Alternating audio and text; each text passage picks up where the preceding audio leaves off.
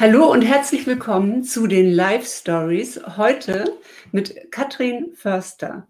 Katrin, du bist Solomama und ähm, das heißt in deiner äh, Sprechart, du bist eine Single Mom by Choice. Das heißt, du hast die Wahl getroffen, ein Kind zu bekommen, obwohl du nicht den passenden Partner zu dem Zeitpunkt hattest. Ganz genau, Iris, ja. Ähm, genau, ich bin Katrin, ich wohne in Berlin und äh, habe ein dreijähriges Herzenswunschkind, einen kleinen Sohn, den ich tatsächlich über eine Samenspende und äh, Kinderwunschbehandlung bekommen habe.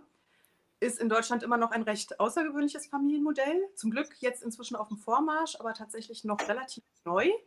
Ähm, Im Gegensatz zu unseren skandinavischen Nachbarn, wo das schon relativ gang und gäbe ist. Und äh, es ist zum Glück eine Möglichkeit für Frauen, die eben tatsächlich, wie du schon sagst, nicht den richtigen Partner haben, sich diesen Herzenswunsch doch noch erfüllen zu können.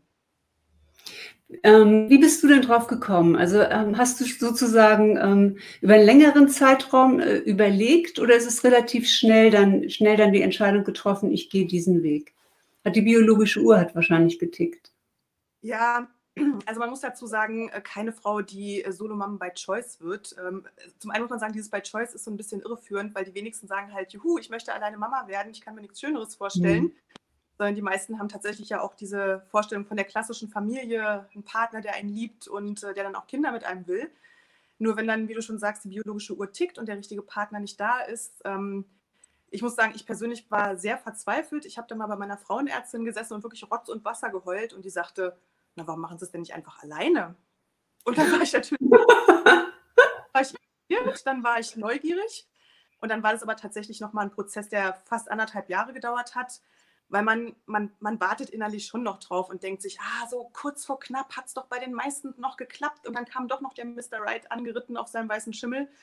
Ja, bei mir hat er leider so viel Verspätung gehabt, da musste ich dann irgendwie selber aktiv werden und ähm, da es mit sehr vielen Unbekannten ähm, verbunden ist. Also wirklich so, ähm, bin ich jetzt egoistisch, weil ich das mache? Enthalte ich dem Kind den Vater vor? Wie kann ich das finanziell regeln? Ähm, da gibt es wirklich sehr, sehr viele Fragen, die man sich stellt. Deswegen ist es tatsächlich ein Prozess, der bei den meisten Solomamas, die ich kenne oder die auch jetzt im Prozess sind, wirklich mehrere Monate bis Jahre dauert. Das glaube ich. Also, weil man weiß ja auch, was man da auf sich nimmt. Und ähm, du bist ja auch, ähm, ja, sag doch mal, was du beruflich machst, weil das machst du ja auch Vollzeit, ne? Ja, tatsächlich bin ich im äh, Marketing in einem, in einem Medienunternehmen und bin der Produktmanager. Und das ist tatsächlich ein Job, den ich in Vollzeit mache, weil ähm, das ist sehr, sehr kleinteilig. Ich habe es in Teilzeit probiert. Nur dann war das Problem, dass ich eigentlich den gleichen Job in weniger Zeit für weniger Geld gemacht habe und mich dann entschieden habe, okay, dann muss ich es irgendwie zusammenrocken. Ja. Und das war so ein bisschen der Hintergrund. Das erfordert natürlich wahnsinnig viel Organisation, ähm, sowohl was halt die Kinderbetreuung angeht, als eben auch wirklich alles andere, was halt dazugehört, äh, wenn man allein für alles verantwortlich ist. Das geht ja weit über das hinaus, was man sich erstmal so vorstellt. Also natürlich gehe ich arbeiten, natürlich äh, kümmere ich mich um mein Kind und um den Haushalt und so weiter. Aber die meisten vergessen, dass dazu dann eben auch gehört, sich um alle Finanzen zu kümmern, um die Altersvorsorge. Sämtliche Möbel, die hier zusammengebaut werden, bauen natürlich ich zusammen. Äh, ich kümmere mich um alle Spinnen im Haus. Ähm, ich bringe den Müll runter. Also hier ist nichts mit Arbeitsteilung. Das äh, bin immer alles ich. Oder wie mein Sohn, mein Sohn neulich so schön sagte, Mama, du hast Tischdienst, du darfst abräumen. ja, vielen Dank, weiß ich. Also das heißt, es ist einfach wirklich nötig, dass man sich da sehr gut organisiert, damit man das alles tatsächlich gemeinsam, ähm, also alles zusammengewuppt bekommt. Was haben denn deine Eltern dazu gesagt, ähm, als du dich entschieden hast, okay, ähm, ich gehe jetzt los und ja, äh, gehe geh zu einer Untersuchung, so stelle ich mir das vor, und dann wird das implementiert oder der Samen wird implementiert und dann dauert es vielleicht auch noch ein paar Versuche, bis es dann wirklich auch reift. Also ja, ist das so? Und dann bekommt man irgendwann die Meldung. Und was sagen deine Eltern dazu? Das ist ja ein neuer Weg. Sind die da offen gewesen, Großeltern auch ähm, zu werden und, und dich auch dabei zu unterstützen, wenn du dich alleine entscheidest, ein Kind zu bekommen? Ja, meine Eltern haben natürlich auch so ein bisschen Leidensweg mitbekommen. Ähm, wie bei allen Eltern, als ich 16 war, haben sie gesagt, komm mir bloß nicht mit dem Kind nach Hause. Und als ich dann so Mitte 30 war, haben sie gesagt, wann kommst du endlich mit dem Kind nach Hause? Wir wollen doch endlich mal Oma und Opa werden. Hat halt eben länger gedauert, als sie sich das so vorgestellt haben. Bis ich auch irgendwann gesagt habe, bitte fragt mich nicht mehr. Ich möchte gerne, es klappt halt nicht, ich finde nicht den richtigen Partner. Und als ich dann wirklich Tränen überströmt, muss man wirklich sagen, und super zitternd bei denen auf dem Sofa saß und sagte, ich muss euch was sagen, da haben sie erst mal gedacht, oh Gott, das Kind ist krank ähm, bis ich dann gesagt habe, naja, ich will eigentlich nur alleine ein Kind bekommen. Und da waren sie dann regelrecht erleichtert und haben gesagt, ähm, klar, also das ist ungewöhnlich, ähm, aber wenn das jemand schafft, dann du. Wir unterstützen dich, soweit es irgendwie geht. Ähm, ähm, wir hoffen natürlich das Beste, dass du auch nicht zu lange warten musst, ähm, weil es tatsächlich bestimmt sehr anstrengend ist. Und es war eigentlich dann der zweite Teil deiner Frage. Also es ist wirklich ein wahnsinnig anstrengender Prozess. Aber meine, also die Unterstützung meiner Eltern hatte ich von Anfang an. Das war mhm. ganz, ganz klasse. Und ähm, was den Prozess der Kinderwunschbehandlung angeht, ähm, es ist selten so, aber es passiert manchmal, dass es beim ersten Mal klappt. Ähm, bei mir war das nicht so. Bei mir hat es trotz meines Alters dann schon beim vierten Versuch geklappt. Wie alt ähm, das ist aber tatsächlich ein, ein, Zeitraum, der sich 39. 39. Und ähm, das ist, also wie gesagt, ich habe ja noch nie. So, kurz, kurz vor der großen Null. war sozusagen äh, das war dann auch da, wo ich, wo ich gesagt habe, okay, der Traumprinz kommt nicht mehr, jetzt oder nie. Und ähm, wie gesagt, dafür, dass ich schon so alt war und eigentlich wirklich noch nie versucht hatte, schwanger zu werden, ging es relativ schnell. Aber es ist schon richtig, wie du sagst. Also ähm, die, ersten drei Versuche waren sogenannte IUIs. Das ist äh, tatsächlich, da wird der Samen einfach nur dahin gebracht, wo er hin muss, damit man schwanger wird. Ähm, das ist immer damit verbunden, viele Hormone vorher zu nehmen. Dann findet irgendwann die Behandlung statt. Dann hat man zwei Wochen, in denen man zittert, ob es geklappt hat oder nicht.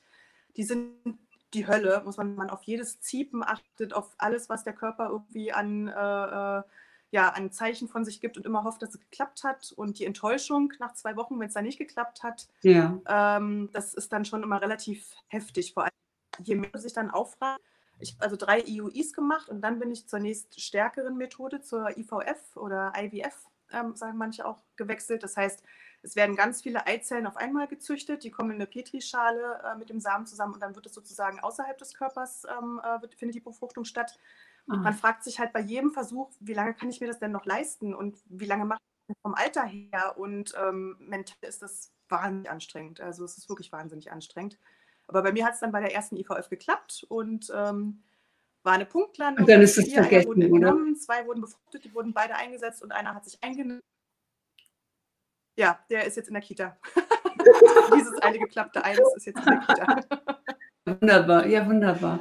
Sage mal, und ähm, die, du machst ja jetzt einen Kurs ähm, hier im Rahmen äh, des Sommer Kickstarts ähm, machst du einen, ja, einen Kurs, bei dem es im Wesentlichen um diesen finanziellen Aspekt auch geht. Ähm, weil du auch sagst, es gibt in Deutschland überhaupt keine Seite, auf der man sich mal informieren kann, wie das insgesamt funktioniert. Also wie gehe ich so ein Thema überhaupt an? Und vor allen Dingen gibt es äh, keine Aussagen darüber, wie finanziere ich denn alleine ähm, erstmal den ganzen Prozess, ähm, ja, schwanger zu werden. Ähm, weil sind Anlaufstellen und wo bekomme ich denn dann auch staatliche Unterstützung zum Beispiel und auch wenn das Kind da ist. Ja, ähm, magst du mal beschreiben, was, was in deinem, deinem Vier-Wochen-Kurs, der startet am 27. Ähm, ja, was du da mit den äh, Frauen machen möchtest? Wir haben jetzt gerade ja, genau, du sprichst einen ganz wichtigen Punkt an, dadurch, dass das ja. Thema. Ja, ich hoffe, ich hoffe, du hörst mich jetzt wieder. Ähm, Genau, also ähm, du sprichst da einen ganz wichtigen Punkt an. Es gibt wenig bis keine Anlaufstellen im Moment für Frauen, ähm, die diesen Single, als Single den Kinderwunsch haben. Und ähm, ähm wir bauen gerade eine Plattform auf. Eine andere Solomama und ich, die Hanna, ähm, die ist auch schon relativ bekannt, weil sie zumindest diesen Weg, ähm, wo, welche Kliniken behandeln Frauen und wie suche ich mir einen Spender aus, das hat sie schon mal aufbereitet in den letzten drei Jahren. Und wir möchten mit unserem neuen Portal tatsächlich alle Aspekte drumherum mit abdecken. Wie du schon sagst, Finanzen ist ein Riesenthema. Da machen sich die Frauen sehr große Sorgen drum. Äh, später geht es auch wirklich darum, ähm, wie man in erster Linie geht es darum, wie, wie, wie sorge ich erstmal meinen Finanzstatus, äh, also dass ich meinen Finanzstatus richtig aufsetze. Ähm, wo habe ich im Moment die größten Kosten? Wo kann ich was sparen? Wie teuer ist eine Kinderwunschbehandlung? Ähm, wie kann ich die Kosten kalkulieren, damit es irgendwie so ein bisschen abschätzbar wird, was ich da eigentlich an äh, finanziellen Mitteln brauche? Welche Möglichkeiten gibt es, ähm, außer zu sparen, sich vielleicht dann tatsächlich auch irgendwo ähm, Unterstützung zu holen? Ähm, dann geht es weiter über Schwangerschaft, äh, Mutterschaftsgeld, ähm, was steht einem dazu? Und dann natürlich auch nach der Schwangerschaft. Ich muss dazu, es gibt keinerlei staatliche Unterstützung, außer Kindergeld. Ja. Ähm, was anders ist, wenn ich zum Beispiel, ich sage es immer so, wenn ich halt irgendwie ein Kind per One bekomme, bekomme ich Untervorschuss. Ich sage, ich mache das auch, habe ich keine Unterstützung. Aber da wollen wir die Frauen ein bisschen an die Hand nehmen, dass sie sich einfach ein bisschen besser aufstellen können, damit es nicht am Geld scheitert. Das wäre ja total schrecklich, wenn man sagt, ich habe diesen riesengroßen ja. Wunsch, ähm, ich weiß nur nicht genau, wie es angehen soll, wie es soll und das ist unser Kursinhalt. Ja. Also ich finde es ein tolles Projekt. Ich finde es ein tolles Projekt, ähm, das in vier Wochen ja, ja abläuft, wo du mit den Frauen zusammenarbeiten kannst. Und ähm, was kann man am Ende erwarten nach den vier Wochen? Auf was im Stand ist man dann?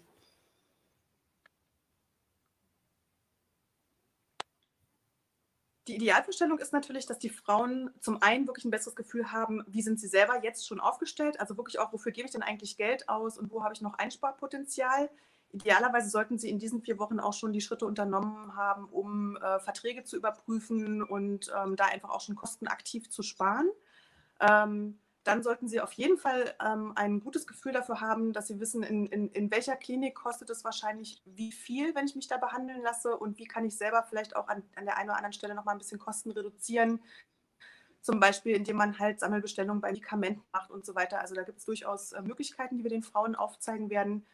Ähm, sie sollten dann auch ein gutes Gefühl dafür bekommen, was eigentlich zu so einer Grundausstattung mit Kind gehört, was man wirklich dringend braucht und eher so ein bisschen to have ist weil natürlich auch die Industrie weiß, äh, schwangere Frauen, die sind sehr äh, emotional und hormongesteuert, die kaufen erstmal alles, was sie irgendwie kuschelig finden für ihr zukünftiges Kind. Aber da kann man auch ein bisschen Geld sparen. Und vor allem wollen wir denen helfen, wenn es um diesen Paragraphendschungel und dieses äh, Behördendeutsch geht, wenn es um den Elterngeldantrag geht, der ein durchaus sehr komplizierter Antrag ist, wo die meisten so ein bisschen verzweifeln und ähm, wichtig, dass man das alles frühzeitig stellt, damit das Geld dann auch wirklich bald auf dem Konto ist und nicht monatelang auf sich warten lässt, sonst haben die Frauen eine Lücke, die sie überbrücken müssen. Und darauf wollen wir die Frauen vorbereiten. Das heißt, nach den vier Wochen sollten sie eigentlich umfassend äh, das Gefühl haben, ich bin gut vorbereitet, ich weiß, was auf mich zukommt und kann das für mich gut planen. Mega, ich finde das mega. Also ich finde es so toll. Ich meine, es ist auch dein Herzensprojekt, ja. Ich meine, wo hat man schon die Gelegenheit, etwas, was man selber erlebt hat, ähm, so weitergeben zu können und dann auch äh, so vielen Frauen zu helfen, sich diesen mühsamen Weg zu sparen.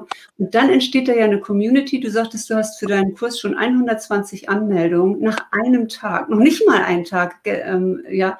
Ähm, das heißt, der, der Bedarf ist einfach da, sich dazu auch auszutauschen. Ich glaube, da wird auch eine Community entstehen, in, in denen der Mehrwert für jeden Einzelnen nochmal über das hinausgehen wird, was Hannah und du da an Erfahrung auch reingeben können. Ne? Weil so Frauen-Communities haben ja auch immer eine ganz, ganz eigene Dynamik, äh, unglaubliche Offenheit, Anteilnahme an den Geschichten auch der anderen und ähm, Wahnsinn. Ich habe jetzt noch mal eine Frage.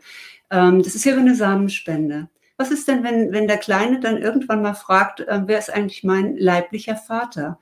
Gibt es für ihn eine Chance, äh, das herauszubekommen?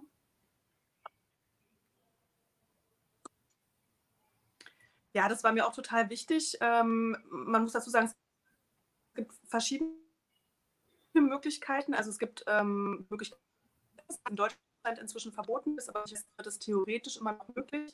Aber für mich war von Anfang an total wichtig, dass er diesen anderen Teil seiner Existenz auch kennenlernen kann. Das heißt, ich habe mich für einen offenen Spender entschieden und wenn mein Sohn 18 ist, dann darf er Kontakt aufnehmen.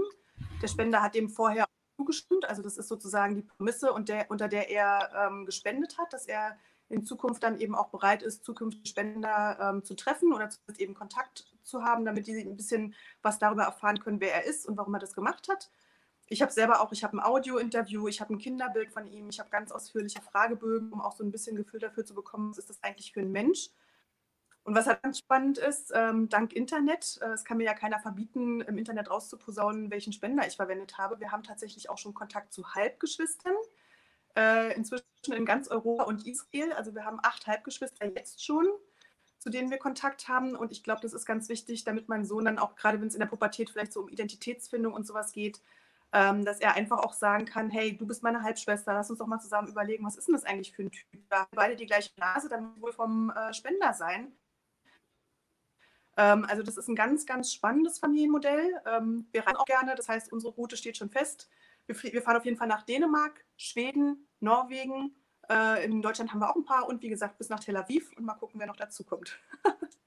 um die Väter zu treffen.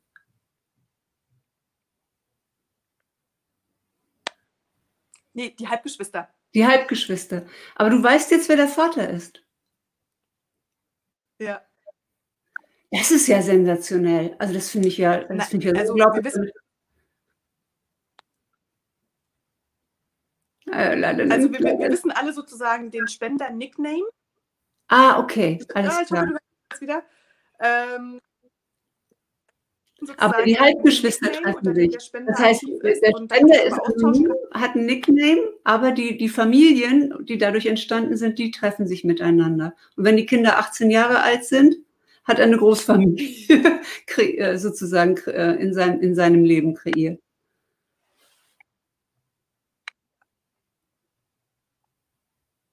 Ja, es werden ja wahrscheinlich noch 'n paar mehr sein als unsere Kinder, aber so ungefähr ist es. Treffen uns alle vorher schon und dann fahren wir alle hin und sagen: „Hallo, da sind wir.“ Also, das ist ja noch mal 'ne Story, das finde ich jetzt ganz großartig. Also, das hatte ich mir ich hatte gedacht, es wäre jetzt alles anonym. Ähm, äh, ist es ja auch zum Teil, aber es gibt dann du hast dich einfach dafür entschieden, das auf dem Weg zu machen. Man kann es auch anders machen. Und, ähm, Katrin, ich wünsche dir ganz, ganz viel Erfolg für deinen Kurs. Und, ähm, ich habe hier in den in den Shownotes ist der Link zu der Anmeldung drin. Also, wenn es hier eine Frau gibt, die grade nicht den passenden Partner hat und die sich informieren möchte darüber, wie man Solomama werden kann, die geht auf diesen Link von Katrin Förster. Katrin Förster, man findet dich unter Solomama, ähm, und, äh, auch auf Instagram. Ja, und, ähm, äh, auch da bei Hannah hat ja, glaube ich, auch noch mal 'ne Seite. Es gibt auch Solomama der Herz? Solomama Weg. Mama Wege, genau. Solomama Weg auf Instagram. Und, ähm, da könnt ihr euch für den Kurs anmelden, auch hier in in diesen Shownotes, hier in diesem Post. Und, ähm, ja, ich, ähm ich wünsche wünsche dir dir einfach 'n 'n tollen Kurs, 'n erfolgreichen Kurs und dass über diesen Weg ganz, ganz viele Frauen ihren Traum, Mutter zu sein, einfach leben können. Das das berührt mich irgendwie grad sehr. Ich danke dir, Katrin. Ja, vielen lieben Dank, Iris. War ganz toll, dir zu reden und, äh, ja, wir hoffen, dass wir ganz, ganz viele Frauen erreichen und, äh, ganz vielen Babys auf die Welt helfen können. Danke. Tschüss. Cheers.